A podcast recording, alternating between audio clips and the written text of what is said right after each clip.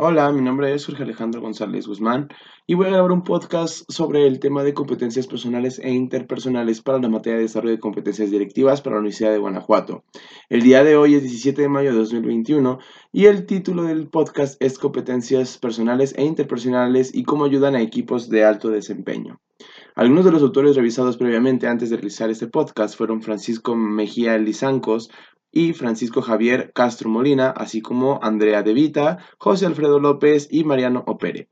Comenzaré este podcast con la definición de lo que vienen siendo competencias personales y después competencias interpersonales. En competencias personales, estas está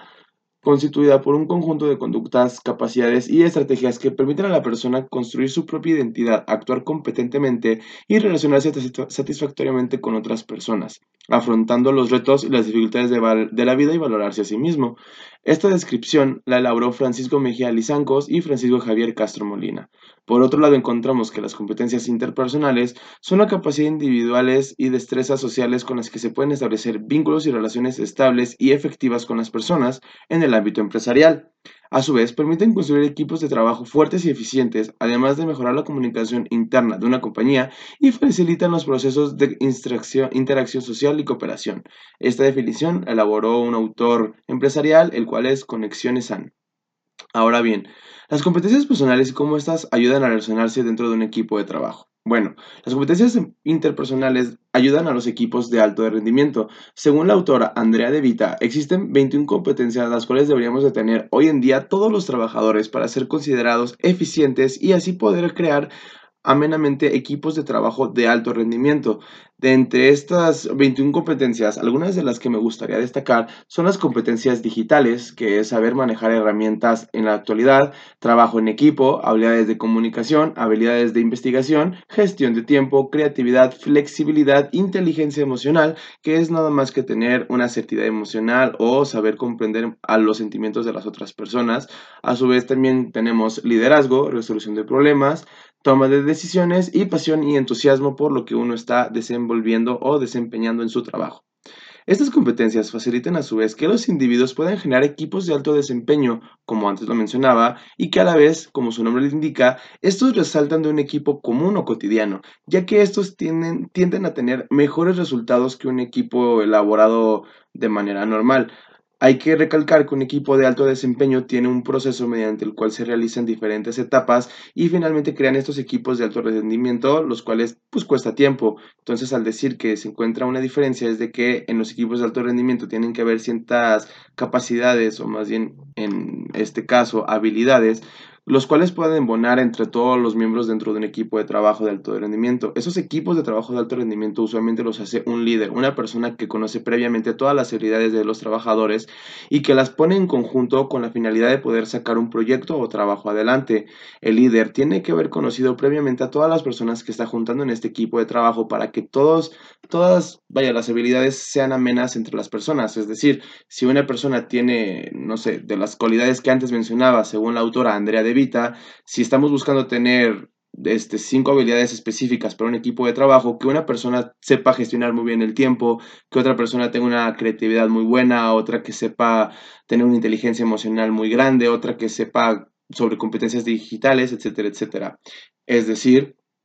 que estas estamos buscando que a la hora de crear un equipo de alto desempeño se puedan encontrar varias este, herramientas o más que nada competencias que puedan estar amenas entre todos los miembros del grupo para crear así un equipo de alto rendimiento o desempeño.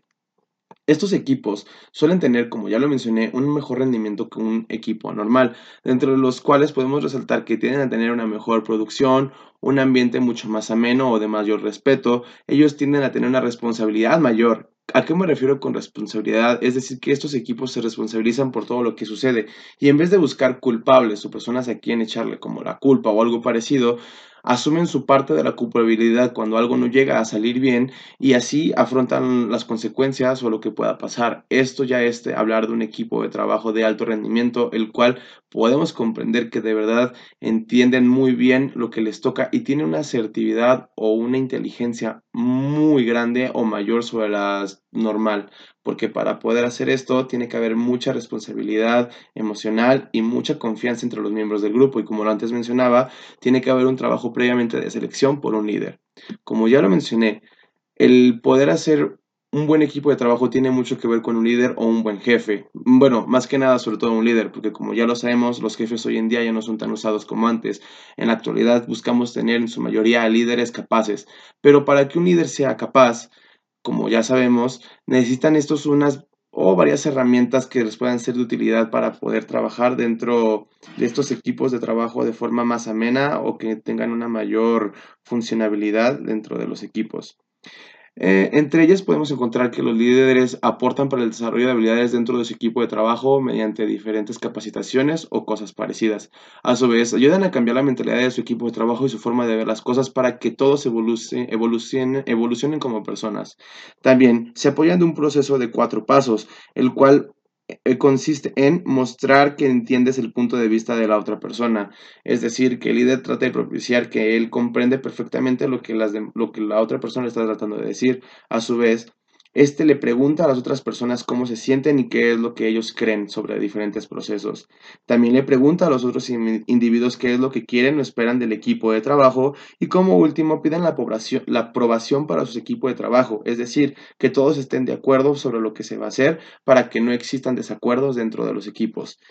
También podemos encontrar que los equipos de trabajo, el líder debe propiciar un ambiente en el cual se empuje a los trabajadores o a los participantes de este equipo hacia la asertividad. ¿Pero qué consiste la asertividad? Bueno, la asertividad consiste en encontrar una comodidad con uno mismo, tener confianza sobre nosotros mismos y querernos a nosotros mismos. Sobre todo el saber que nuestras ideas o lo que nosotros estamos aportando son de suma utilidad. Por ende, debemos confiar en lo que nosotros pensamos o vamos a decir y creer plenamente en lo que nosotros pensamos o vamos a compartir en nuestro equipo de trabajo. Y esto es lo que un líder debe propiciar, un ambiente en el cual todos los trabajadores puedan dar su punto de vista y que ellos sepan que su punto de vista va a ser escuchado y tomado en cuenta. A su vez, también algunas formas de liderazgo que podemos encontrar son aquellas en las cuales se, encuentra de una manera o una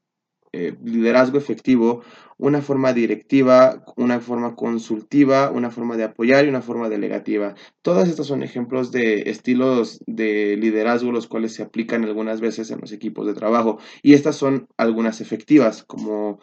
lo, volveré a repetir, encontramos que es una forma directivo, una forma consultivo, apoyar y delegativa. Estos son los efectivos. Por otro lado, encontramos los no efectivos, los cuales son tomar posturas de liderazgo dominantes, involucrativo, complaciente o abdicante. Me gustaría entrar más en contexto con todos estos, pero no me alcanzaría el tiempo. Por ende, proseguiré con el podcast y como ya lo mencioné, estas son algunas de las cosas o formas de liderazgo que más encontramos en los líderes. Ahora bien, ¿qué es lo que yo opino sobre todo lo antes mencionado? Creo plenamente que los equipos de alto desempeño deben ser propiciados o estructurados en un ambiente completamente planificado por un líder particular. Como lo mencioné, el líder debe conocer previamente a todos los integrantes de su equipo de trabajo antes de crear estos equipos de alto desempeño, para que así todas las personas que estén dentro de ese equipo cuenten con las habilidades necesarias para, para poder sacar el trabajo proyecto adelante. Si bien es entendible que no todos los miembros puedan contar con las capacidades o las habilidades necesarias, por eso mismo se accede a un líder. Digo, por eso mismo se accede a un equipo de trabajo, es decir, el líder debe encontrar todas las habilidades que debe encontrar que todas las habilidades necesarias para completar esta tarea se encuentran en los equipos de trabajo y es por ello que él debe preseleccionar previamente a todos los integrantes de los equipos para que estas habilidades se encuentren realmente a la hora de ser las funciones o el desenvolvimiento de lo que vendría siendo la actividad o la razón por la que se creó el equipo. Creo previamente que, perdón, creo plenamente que todas estas